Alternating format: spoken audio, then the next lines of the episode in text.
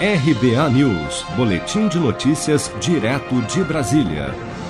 O Ministério da Economia deve apresentar ao Congresso na próxima semana mais uma etapa da proposta do governo para a reforma tributária que prevê a criação de um novo imposto sobre pagamentos digitais nos moldes da extinta CPMF.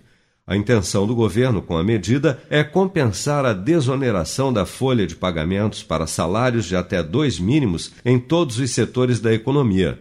Atualmente, 17 setores são desonerados para todas as faixas salariais, mas o benefício deve acabar até o final deste ano ou de 2021, o que depende ainda de votação no Congresso. A desoneração ampla da folha de pagamento deve reduzir a arrecadação do governo em até 100 bilhões de reais que a equipe econômica quer compensar com a criação de uma nova CPMF.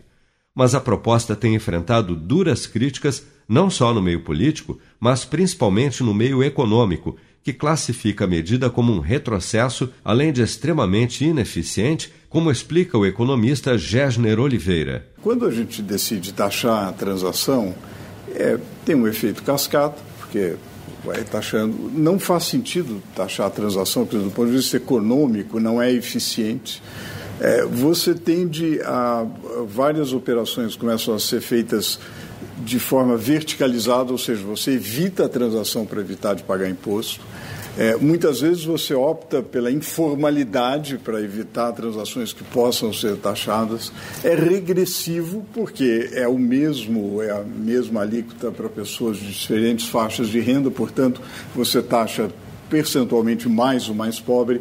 Ou seja, é tudo de ruim. Fontes no governo afirmam que o novo imposto deverá ter uma alíquota de 0,2% sobre as transações digitais por um período de seis anos atrelado à desoneração da folha de pagamento para os salários de até dois mínimos no mesmo período.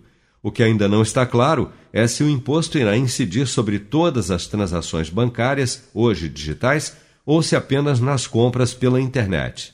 Seja para conquistar sonhos ou estar seguro em caso de imprevistos, conte com a poupança do Sicredi. A gente trabalha para cuidar de você, da sua família e proteger as suas conquistas. Se puder, comece a poupar hoje mesmo. Procure a agência Sicredi mais próxima e abra sua poupança. Sicredi, gente que coopera cresce. Com produção de Bárbara Couto, de Brasília, Flávio Carpes.